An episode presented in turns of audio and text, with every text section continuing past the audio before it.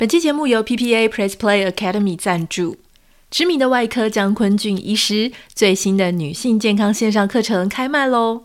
女人的一生会遇到许多的健康危机，举凡像是乳癌的问题、子宫卵巢的病变，或是更年期遇上了代谢异常所带来的失眠、肥胖，甚至是骨质疏松，这些议题都需要你完整的认识自己的身体，运用正确的医学资讯，还有积极的心情面对自己。课程现在正在募资优惠中，欢迎点开节目简介栏看更多的相关资讯以及专属于我们节目的购买优惠哦。Hello，欢迎收听徐玉切入点，我是徐玉玉姐爱。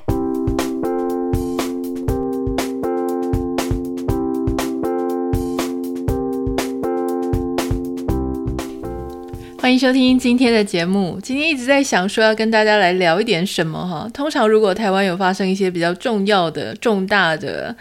一些热门的新闻的时候，我们也许就会来聊一下。但今天我看一看，难道我们要来聊白饭事件吗？我觉得有一点无聊，所以我想我们今天稍微就跟大家分享一下一些比较轻松的哈。呃，首先我想要先感谢我们的网友，我觉得跟很多很多的听众啊、网友都变得很像朋友一样。大家在生活当中如果有什么呃。大的变化，或者说，哎，跟之前讲的情形不一样了，或是因为有听到我们的节目，有得到一些鼓励，那后来都会反馈给我。像我们有一位网友，他就说，他在七月七号的时候，也就是前几天，他从待了七年多的公司毕业了啊。那同时，他也决定要跳出公司组织的体制。那算一算呢，他觉得他这个是。他在大学毕业之后，在公司体制里面就待了快要十三年，所以他觉得现在这个转换呢，算是一个人生当中的里程碑啊。以前他就一直在想说，有一些朋友他们自己开业啊，或是创业也做出了不错的成绩，他其实也在想思考这件事情，可是也因为说。当时经济压力、房贷啊很重啊，有一些人是有孩子啊，所以别人在创业的时候，有一些人他们可能因为种种现实生活的考量，就没有办法加入。不过今年他发现，哎，之前有约有朋友约他们说，要不要一起来合伙做事务所？那他就决定说好，那他想要趁这个契机，给自己一个挑战，跟同学一起来职业。当然，他想说，现在是在他准备要去自己职业的时间，跟在公司里面的体制不太一样啊，心态上有很多很多的调整。那他也会有一点紧张，但是啊，跟我分享了，我就觉得很开心啊。谢谢你可以告诉我说，哎，现在生活当中有一些什么样的变化？因为我其实常常收到很多听众跟网友的来信鼓励。不管是我在节目当中呢，分享了自己的生活，或是一些感想，或是一些难处，或是一些开心的，我都很开心。就说有一些呃听众会愿意跟我一起互动，一起分享，这个是非常难得的。那其实最近我我最近也有一些小小的烦恼哈，在我今天进行知识小分享的前面，稍微跟大家分享一下，也提醒大家注意啦。老实说，我也一直在犹豫，说我是不是要告诉大家这件事。但是，我又觉得，哎，如果说我们在节目当中分享了一些事，能够同时带给你一些提醒，我觉得它也是好事啊。疾病或是一些呃病症，它并不是一些丢脸的事情，但它确实是要提醒你，你的生活可能该做一些改变。我最近的一个烦恼呢，就是我去做健康检查，大家有听到？就说我原本啊、今年的生日我是很喜欢要有生日蛋糕的，但因为刚好我先生忘了买啊，那忘了买，那加上前面这个前几天我得到这个健康检查报告，那我看一看那个健康检查报告，我就觉得说啊，算了，没有也就没关系啊。不过刚好在生日过后几天，我有一个朋友，那他们很贴心，就买来给我，所以。总而言之，我还是略略的吃到了一点生日蛋糕。但这个健康检查报告上面到底发生什么事情呢？就是，呃，我想这是也是很多台湾人呃会遇到的一些问题了哈。就是我有这个糖尿病前期的这个问题好，那这个事情不是最近才开始的，大概两年前的时候呢，我就在这个边缘值。呃，假设他说正常值是某个检测的什么五点八以下，那我刚好两年前就是五点八，那最近在检查的时候呢，变五点九。啊，如果说你这个数值到六点五的时候，那你就是真正进入所谓的糖尿病阶段。可是糖尿病前期呢，它到底是一个什么样的状态？它就是，呃，虽然你不到糖尿病，但你也不是正常人啊，你身上有一些器官啦，或者有一些组织啊，也许正在毁损当中。所以这一段这个过程，我觉得你把它想成，如果是学校考试的话，就是类似进入补考阶段。只是这个补考呢，是要你啊、重新调整你的饮食习惯、你的运动习惯，还有你平常如果吃太多 sugar 啊、吃太多 carbs，就是碳水化合物，或是精致淀粉，或是糖类的这些，你通通都要调整。如果腰围太大的啦，或是体重过重的啦，那这个时候也一定要尽量的把它减下来。好，因为肥胖是很多很多疾病啊、慢性疾病啊、各种疾病的来源。所以，当然我知道这个事情之后，我就觉得非常的担心啊。为什么呢？因为其实我的爸爸妈妈两个家族都是，就是很多很多人得糖尿病。那糖尿病是非常，我就不赘述了。那它是一个非常麻烦的疾病啊，它会造成各种，就是各种器官的一些啊很不 OK 的状况了。好，那所以从小呢，我妈妈就跟我耳提面命，她就说你要就是要自己要控制你自己的。糖类的摄取啊，哈，那这个糖就是包含那个 carbs 碳水化合物、精致淀粉那个糖，还有我们所谓的 sugar 的那个糖。那为什么我要说，就是在台湾这个情形很严重？我想常常你就会听到你身边有很多的亲戚朋友啦，他们也是有糖尿病的状态。很多时候呢，我觉得我们的饮食习惯可能就没有太过注意。呃，虽然说现在已经有很多人开始在运动啊，不管是上健身房啊。自行车啊、慢跑等等的，但是我觉得饮食习惯上也是要非常大的要去多注意，包含像这个手摇饮的饮料，我觉得这个真的是健康的一个杀手。如果你在常常在喝手摇饮的饮料，请你要多多注意哈。还有就是糖分，糖类吃的很多，其实牛奶里面含糖量是非常的高。还有就是你的面包、白米饭啊这些东西，它其实都会对身体上面。如果你是属于那种有胰岛素阻抗啊，就是你平常，因为这个是每个人不太一样啊。如果说你是那种，你一遇到这种这种糖类，你的血糖就会飙超高的人，那你就会比较危险，是属于危险群。所以我现在的状态就是说，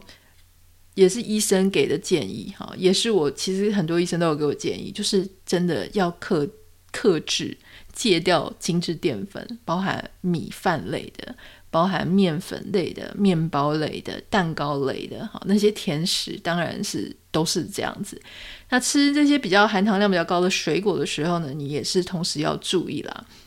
好，那当然最重要的就是还是要把减肥减下来。在美国真的好容易一下子就吹气球，不知道是在美国的关系呢，还是在这个年纪的关系哈，就会觉得吃的东西明明就是一样。结果你居然还是呜呜呜吹气球那样子的吹起来，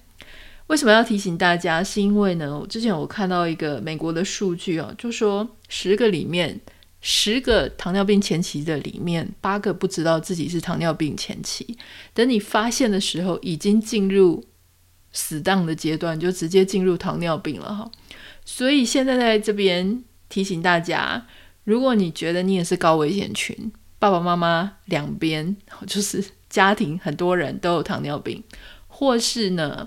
你自己的体重都一直在边缘值，哦，就是那种介于胖与过胖之间，或是你常常就觉得自己嗯腰围也是蛮大的，哈，不是很常运动，吃东西呢也不是很注意，就是那种美食吃货派的，请你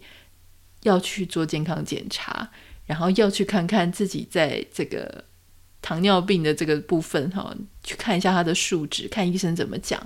在还来得及的时候呢，要尽量赶快去调整自己的健康。这个是今天节目，要跟大家分享哦，稍微提醒大家一下。好，那我们一样还是要除了我自己个人的事情之外呢，我还是希望能够跟大家分享一些哈，有用的一些知识。那今天我们仍然来跟大家介绍一下我非常喜欢的中研院的颜值有物网站，上面提到关于台湾在吃海产的历史。讲到这里呢，我看完这篇文章之后，我就必须要跟杨丞琳 say 个 sorry 哈。之前他说，呃，吃海鲜在台湾是非常奢侈的一件事情。然后就被网友喷得要命嘛，哈，包含就说我们想说怎么会怎么会是一个奢侈的事？但他讲的其实也有道理，只是他应该没有经历过，因为是在清朝的时期，呃，就说当时很多很多的海鲜都是进口的，然后你就会想说，诶，为什么台湾明明是一个四面环海的一个国家，为什么海鲜会仰赖大量的进口呢？在这一集言之有物的这一篇报道里面，哈，那我会待会会给大家这个节目的连接，大家可以点开节目简介栏哦，网页的连接了哈，大家可以点开节目简介栏就可以看到。根据这个言之有物哈，台湾史研究所林玉如研究员，他收集收集了非常非常大量的史料，然后就开始来谈说，诶，为什么台湾的海产它必须要是进口而不是出口？通常是一个岛屿国家的话，你都会觉得应该是海产是我们去捕，然后就出口嘛。结果为什么会反而变成进口呢？诶，也许有一些小小的知识，今天在我们这一集的分享里面，你会有一点点收获啦。好，好，主要呢有两个最大的原因。第一个是因为当时在台湾的岛内是供不应求的啊。第二个原因呢，是因为当时我们的冷藏和加工技术。有就是有一些限制了，哈，不够。在清代初期的时候呢，整个台湾啊，包含原住民和汉人的人口差不多是二十万。可是到了嘉庆中叶的时候呢，就到了一百一十万人。所以其实整个台湾的人口它成长得非常快。那因为人口成长非常快的关系呢，诶，所以整个海产供应就有点供不应求了。所以呃。当时啊，再加上一些环境的因素啦，包含像其实台湾的渔民，他们要课很重的税，那费税税负很沉重，然后季节啊跟地形，它也会影响到台湾渔民的一些呃发展跟产量，所以当时很多渔民他没有办法专心的做渔民啊。呃，而且当时也没有动力渔船嘛，那你没有动力渔船，你冬天出海捕鱼的时候，你就会受到洋流啊、风力这各种影响，所以其实渔民他真正能够去捕鱼的时间并不多。他们大概只能捕半年，那那半年的渔获量要撑一年，可是人口又这样子不断的成长，所以当时渔民他只能做半年，怎么办呢？他就变成捕鱼是个斜杠。啊，或是你说他另外一个，他偶尔还会去务农，好，不管是你认为他捕鱼是斜杠或务农是斜杠，总之他就没有办法很专心的哦在捕鱼。但唯一呢比较多的专业渔民的地方，就是在嘉义到打狗一带啊，哈。那因为这边潟湖比较多，那有天然的防风屏障，不过这些渔获量是没有办法供应整个台湾的。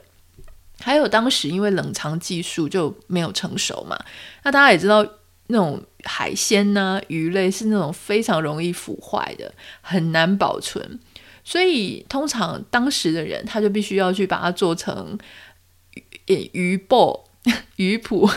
我不知道怎么念，就是要腌呐，哈，就是用很盐、很咸、很咸的东西去腌它，让它减缓它腐败的速度。那可是因为北部又没有盐场哈，所以当时盐也是一个短缺的，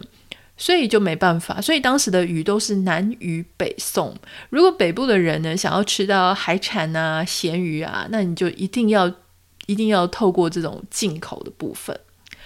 那在一八六零年的时候呢，台湾因为开港通商，好，所以它就变成诶世界贸易链的一员。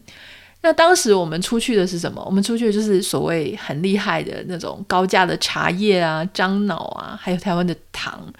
茶叶、樟脑跟糖这三个是台湾最重要的出口啊、这个产品。那这些东西出口之后呢，台湾人就比较有钱了。比较有钱之后，诶，我们就可以去买一些自己想吃的，比方说像鱼类，好，我们就透过进口的方式就吃。所以当时其实你看哦，在一八六九年苏伊苏伊士运河它开通之后呢，整个欧美和亚洲它的货轮来往就非常非常的兴盛，所以当时。其实台湾人在那时候就已经可以吃遍所有的所谓的舶来品啊，就是进口的各种鱼类，比方说像日本的啊、东南亚的、澳洲的、俄罗斯各种高级的海产，哎，通通你在台湾都可以吃得到。特别是美国的虾米啊，呃，我们有很多炒菜的时候啊，或是包粽子啊，或是包一些东西的时候，我们会加虾米，有很大一部分的这个虾米是来自美国的进口啊，那。其实像北台湾，它就会吃很多很多的进口的渔货嘛。那南台湾当时其实是比较富裕的啊，比较富庶的，有比较多的城市，大城市是在台湾的南部，所以当时台湾南部人呢，吃海鲜是比较大手笔的，而且讲究怎么多样化，不只是吃鱼啦，哈，还吃什么干贝、海参、鲍鱼、淡菜等等的。所以当时整个台湾呢。你说在吃海鲜的部分已经进入全球化的阶段了。北台湾好，最主要当然是淡水、基隆港。北台湾最喜欢吃的什么？进口最多的就是干虾、咸鱼跟乌贼。南台湾呢？好，乌贼、干虾、咸鱼，还有什么贝类？好，就是它吃的比较多样化一点。所以当时呢，其实如果你去看一些那种有钱人家的账簿啊，就是这个研究员嘛，他们就去翻这种比较大户人家的账簿里面，你就会看到那种很多有钱人他们是会去购买海产的。诶，账簿里面会有很多细节，呃，比方说他们会去买牡蛎呀、买虾米，买鱿鱼啊，然后一些特特啊，所以。可能每一两天他都要去采购海产，因为当时保存不太容易，所以几乎是每一天、每两天就会去买海产，而且那个钱啊，仅次于买猪肉。所以当时有钱人是真的很爱吃海产的，而且呢，据说根据那个账簿，你还可以看到说，他们吃海产的时候是配红酒啊，就说有钱人家当时的饮食文化是这个样子。你可能会想说，哎，有海产不是要配白酒吗？那我想那个是后来了哈。后来我们有更多更多的西方文化传递过来的时候，我们才开始海鲜配红酒啊，海鲜配白酒。但当时这些有钱人，local 的有钱人，他们吃进口海产搭配红酒，就是当时非常非常富裕的啊一个文化的象征了哈。那你说有没有哪一个海产它是属于国民美食呢？有哦。就是我们小时候常常讲到的咸鱼哦，不是很多呃，大家会讲说什么袜子怎么没有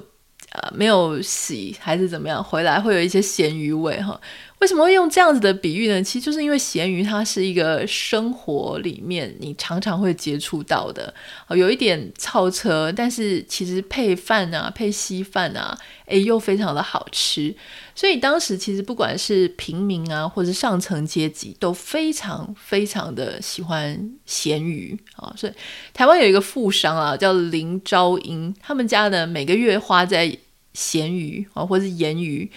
这个支出是名列第二高，就是非常非常喜欢吃咸鱼，甚至有一些好富商啊、呃、士绅，他们要送给林献堂的年节的礼品，他们就是送一些加工的咸鱼啊、跟鱼鲍、鱼鲍啦哈。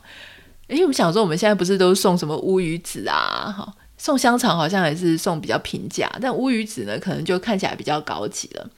所以当时。呃，其实是很多人很喜欢吃咸鱼，我就想到我小时候啊，如果是阿公阿嬷，或是像我继父年纪比我妈妈大非常多，感觉是介于上一代跟这一代人之间，那他们就很喜欢吃咸鱼。啊，怎么吃呢？就是小小时候你就会看到他们就家里会有一盘，然后上面就放一段咸鱼，然后加上一段这个豆腐乳，啊，就是那种罐头里面的豆腐乳，然后他们就会去配。稀饭，我不太确定。现在如果你年纪很轻，二十几岁、三十几岁，你小时候还有没有看到长辈在吃这个啊？但是我小时候呢，哎，因为家里有有机会跟比较大的长辈就是共共同生活，所以你就会呃看到他们哎，真的是很喜欢吃咸鱼。那当时其实台湾人。就开始已经非常非常喜欢吃海鲜了，不是现在。现在大家就看哦，到处都是海产店。可是事实上呢，在清代的时候，台湾人在台湾就已经非常喜欢吃海鲜了。这些海鲜呢，不只是平常在家里会吃啊，还会拿来祭祀啊，拿来下酒啊。海鲜也可以作为食补的一种方法。根据清末的台湾通志，它上面去记录各种海鲜的烹调方法，可以食用的海产是多达七十八种。哦，那有一些高级的士绅，他们会用乌鱼子去下酒，那平民呢就会吃虾米或是鱼干。好，所以其实不管是坊间你是有钱的、没钱的，渔获、渔产啊，进口的这些鱼类，都是大家桌上啊。或是逢年过节一定会出现的，所以当我们在谈一些所谓的全球化的时候，哈，其实大家不要忘记，台湾在吃海鲜呢，它也是全球化的展现之一。第一波的全球化呢，是在十六世纪嘛，哈，十六世纪的大航海时代，那大大家都会说那是第一波全球化。第二波全球化是在十九世纪。那台湾的渔获就是在十九世纪的这个时候呢，诶，它迎来的一个跟随这个浪潮迎来的一个结果。所以，哎，今天的这个分享我是觉得蛮有趣的，因为很多人都不知道说，哎，台湾明明就是四面环海，为什么我们有很多的渔获居然是要透过进口？啊，明明就是一个理论上应该是可以出口的一个国家，哎，可是为什么我们却吃到好多好多各种？来自四面八方的海产哈，或是一些鱼类，这个就是今天要跟大家分享的。大家不要忘记，如果想要知道更多，或是这个原文，我会把链接放在我们今天节目简介栏里面。那也提醒大家多多吃鱼类啊，对健康也会比较好。好喽，那如果有任何想要跟我分享的，欢迎你可以私讯到我的 Instagram 账号 Anita 点 Writer A N I T A 点 W R I T R。不要忘记帮我们在 Apple Podcast 跟 Spotify 上面按下五颗星，感谢你。我们明天见，拜拜。